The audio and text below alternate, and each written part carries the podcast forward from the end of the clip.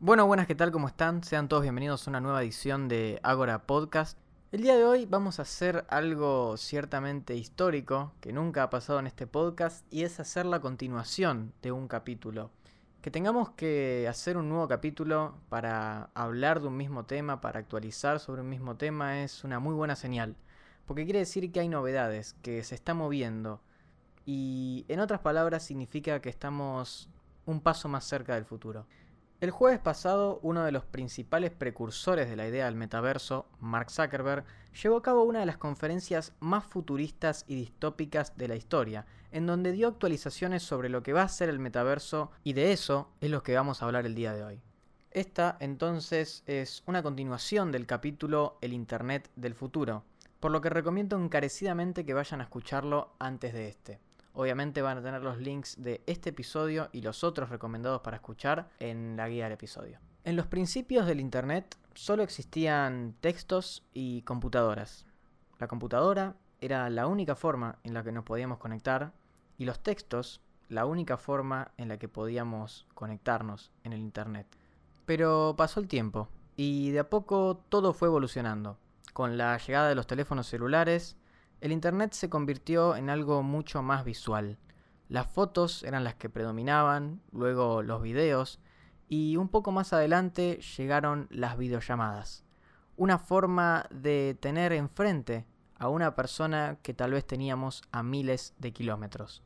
Y así es como el Internet y las apps se convirtieron en la mejor manera de comunicación, que a día de hoy las utilizamos casi inconscientemente gracias a todas las soluciones que nos proveen. Pero este no es el final de la historia.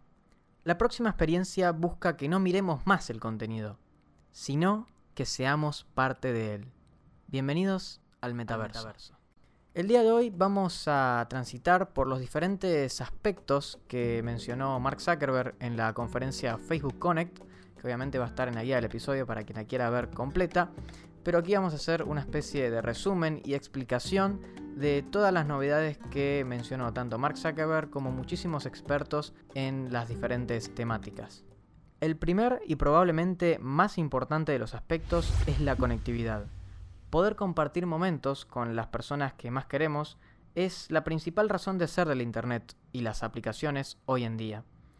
La idea del metaverso es podernos sentir presentes con las personas, ya no a través de una pantalla, sino compartiendo el mismo espacio.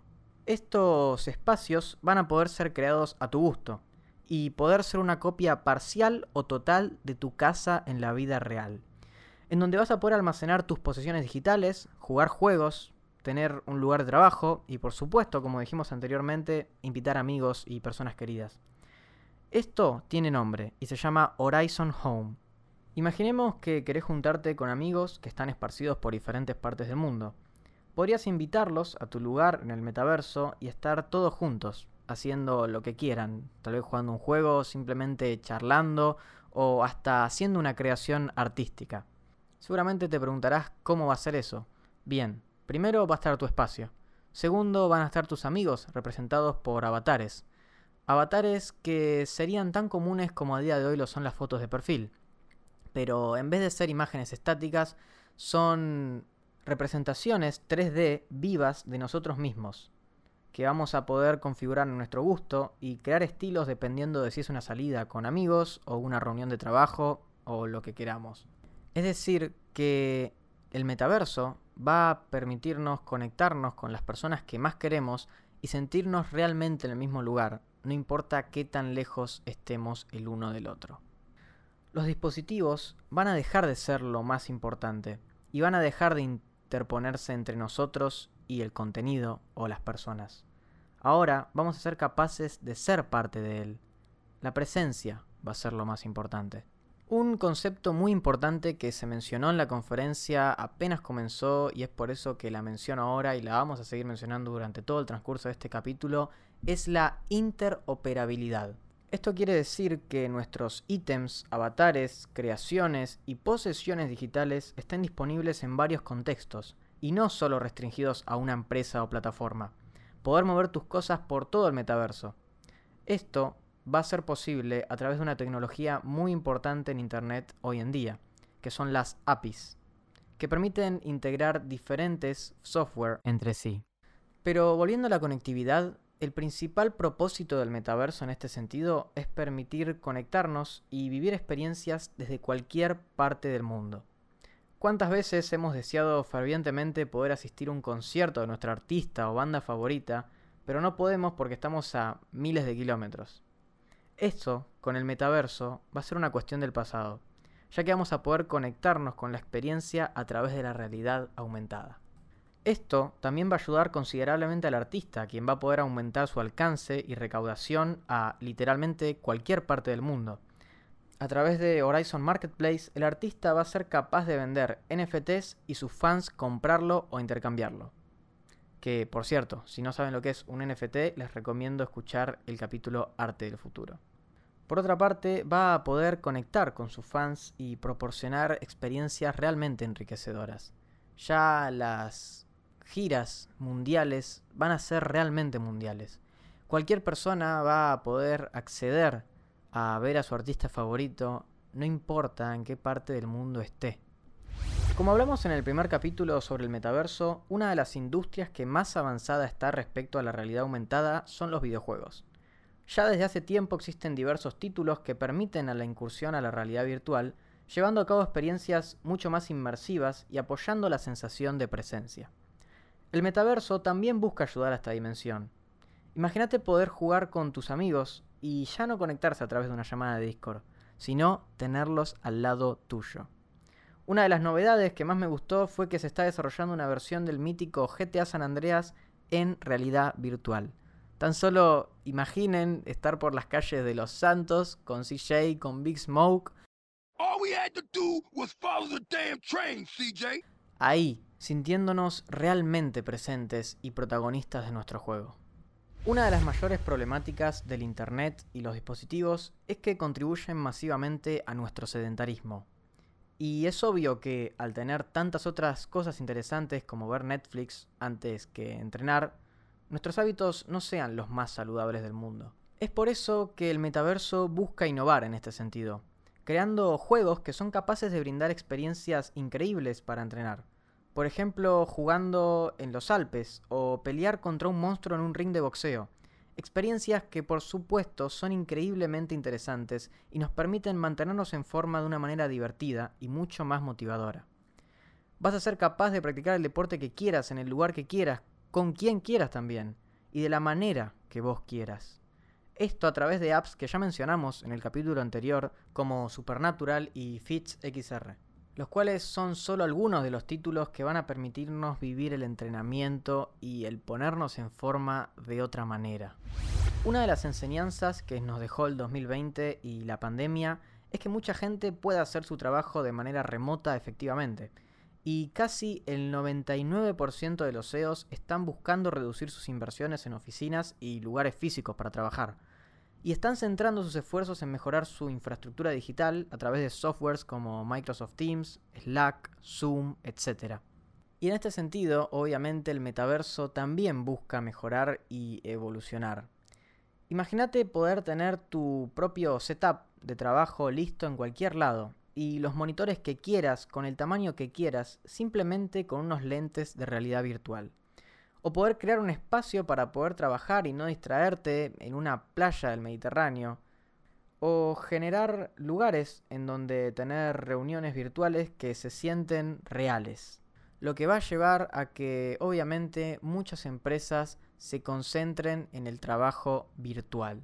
Si una empresa decidiera trabajar completamente dentro del metaverso, permitiría un incremento de productividad de los trabajadores, ya que tardarían muchísimo menos tiempo en asistir a la oficina, porque obviamente no van a tener que estar tomando un transporte público o quedando atascado en el tráfico para asistir a la oficina, sino que también van a disminuir costos al utilizar menos viáticos, menos vuelos eh, empresariales y en este último punto hacer que la huella de carbono disminuya considerablemente.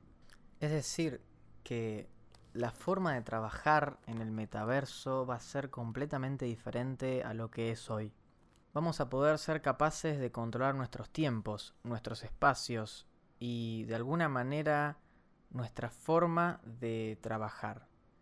Vamos a poder estar mucho más cómodos con el trabajar en el lugar que nosotros queramos, con las prestaciones que nosotros queramos y sin la necesidad de invertir en una casa en la playa o en cinco monitores. La educación es uno de los aspectos más importantes para la humanidad y siempre ha quedado lamentablemente muy lejos de evolucionar. ¿Qué tal si pudieras aprender del tema que vos quieras vivenciándolo? Por ejemplo, estudiar el sistema solar con físicas reales, representaciones gráficas e información acertada, o viajar en el tiempo a las épocas de la antigua Grecia y vivenciar los hechos históricos como si estuvieras ahí, o poder simular las veces que quieras una operación y aprender a ser un cirujano. Empresas como Alchemy Immerse ya crearon contenidos inmersivos para que chicos de primaria puedan aprender ciencias naturales de la mejor manera, estando en un bosque. Esto nos va a permitir cambiar completamente la forma de aprender. Ya no va a ser leyendo un libro de texto o copiando un dictado de un profesor, sino viviendo lo que queremos aprender. Imagínense estar en la Revolución de Mayo, ahí, en el Cabildo, y ver cómo cada uno firmaba el papel de la revolución. O poder entender cómo es el proceso de reproducción de una célula viviéndolo, siendo una célula por un momento. El futuro de la educación es inmersivo y se va a centrar en convertir en protagonista al que quiera aprender. La forma de ganar dinero es algo importante al momento de llevar a cabo un proyecto. El principal modelo de negocio, por ejemplo, del Internet, es a través de la publicidad. Sin embargo, en el metaverso, si bien va a ser parte de la economía, no va a ser lo principal. Si bien el ecosistema económico que tenga el metaverso no está completamente desarrollado aún, sí existen ideas y suposiciones de en qué se va a basar. Por ejemplo, los ya mencionados NFTs van a tener una importancia absoluta para poder crear artículos intercambiables. Los smart contracts de Ethereum, que si no saben lo que es, les recomiendo escuchar el capítulo Economía del Futuro, y hasta negocios inmobiliarios digitales en donde ya no se va a cobrar por metro cuadrado, sino por píxel. Como hablé anteriormente, la interoperabilidad va a ser algo muy importante, porque va a permitir que puedas comprar un ítem que puedas llevar a cualquier parte del metaverso y que no esté restringido a una sola app o plataforma. El ecosistema económico del metaverso va a buscar centrarse en los creadores, que puedan, valga la redundancia, crear productos y servicios digitales cuyos fans puedan comprar e intercambiar, personalizar espacios y estilos así como hoy en día usamos los filtros de Instagram. Imagínense poder comprar el filtro de Kylie Jenner o uno de los seis balones de oro de Leo Messi, pero de manera digital. Las decenas de miles de dólares que puede llegar a mover un solo ítem. De esta manera, entonces, es como dilucidamos que podría ser la economía del metaverso. Obviamente van a existir trabajos que a día de hoy no conocemos, así como hace 20 años no pensábamos que iba a haber trabajos que dependan exclusivamente del Internet como lo hay hoy en día. Probablemente la creación y farmeo de NFTs, como se utiliza actualmente en Axie Infinity, vayan a ser trabajos muy bien pagados, que van a requerir muchísimo esfuerzo, pero que al fin y al cabo van a generar un capital de mercado inconmensurable. Para que puedan tomar una mayor dimensión de lo que es el negocio del metaverso, en el momento en el que estoy editando este podcast, es decir, aproximadamente una semana desde la grabación del mismo, Nike eh, hizo una patente para poder vender ropa digital, obviamente encarado hacia el metaverso. McDonald's empezó a hacer NFTs de sus propias hamburguesas y Microsoft está buscando crear un metaverso propio eh, basado en la aplicación Microsoft Teams, que es una aplicación principalmente para equipos de trabajo. Eh, y muchas, muchísimas más empresas grandes con un gran renombre están buscando hacerse un lugar en este negocio para poder de a poquito ir metiéndose en lo que probablemente sea gran parte de la economía del futuro. Por otra parte, para que muchas cosas del metaverso funcionen bien, son necesarias varias tecnologías, algunas en desarrollo y otras en búsqueda de cómo hacerlas. Entre ellas existe el proyecto Cambria, el cual va a ser el nuevo lente de realidad virtual de Facebook que va a permitir detectar y expresar nuestras expresiones.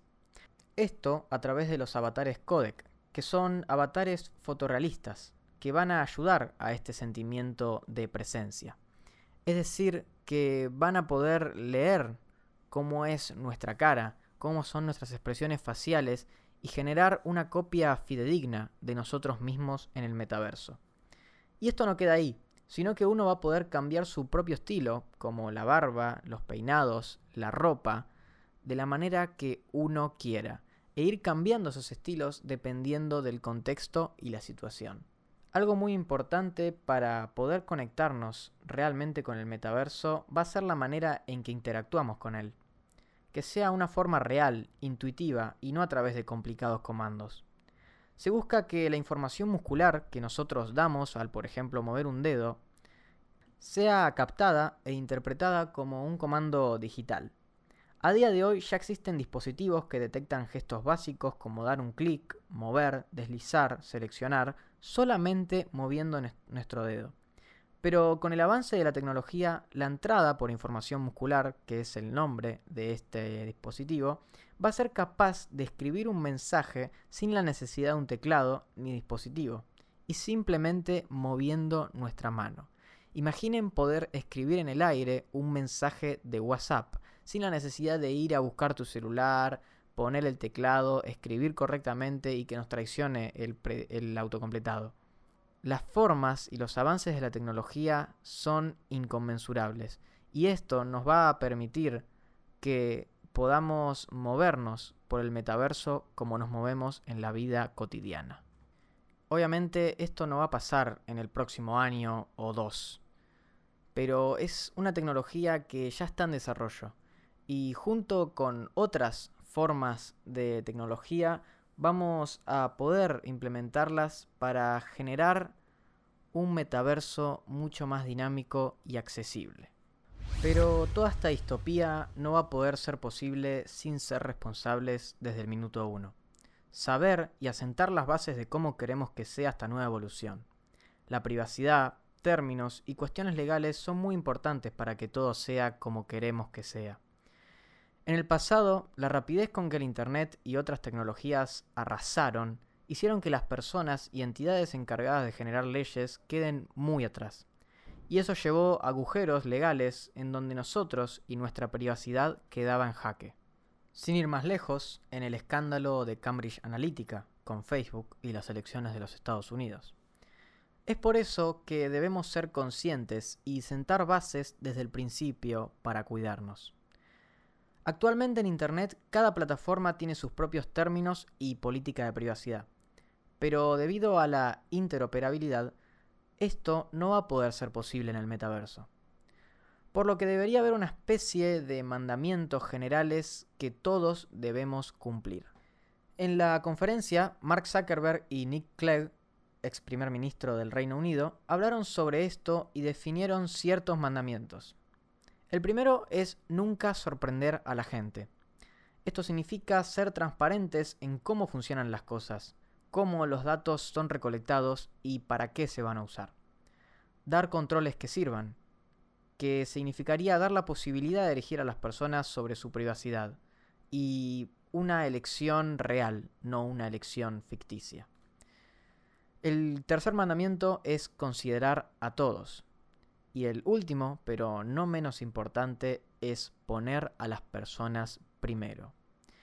Es decir, que va a ser muy importante poder de alguna manera traspasar o escribir nuevos derechos humanos. El metaverso va a ser una nueva forma de vida, y la Organización de las Naciones Unidas y todos los entes que velan por el bienestar de la humanidad van a tener que ser muy conscientes de esto para generar normas que estén adaptadas a la realidad que vamos a vivir. Probablemente la incursión hacia el metaverso lleve con nosotros hechos históricos, como tener que crear una nueva convención de derechos humanos, una nueva generación o directamente una nueva declaración de derechos humanos. Y es por eso que quiero ser muy cauto hablando de esto. El metaverso va a traer consigo muchísimas soluciones, por supuesto que sí. Y es algo que siento que va a llegar tarde o temprano. Facebook cambió su nombre a Meta para comprometerse con el desarrollo de este proyecto. Si bien el humano puede ser reacio a este tipo de cambios, creo fervientemente que este es el próximo paso hacia la evolución. Tal vez tenga muchas cosas que arreglar y tal vez tenga muchas cosas que no pueda suplantar del mundo real. Pero sí sé que va a ser la próxima generación. Y por más que no lo queramos aceptar, tarde o temprano va a estar ahí y nos vamos a tener que acoplar. Sé también que hay muchas cosas del metaverso que aún no sabemos. Y que hay cosas que aún no nos cierran.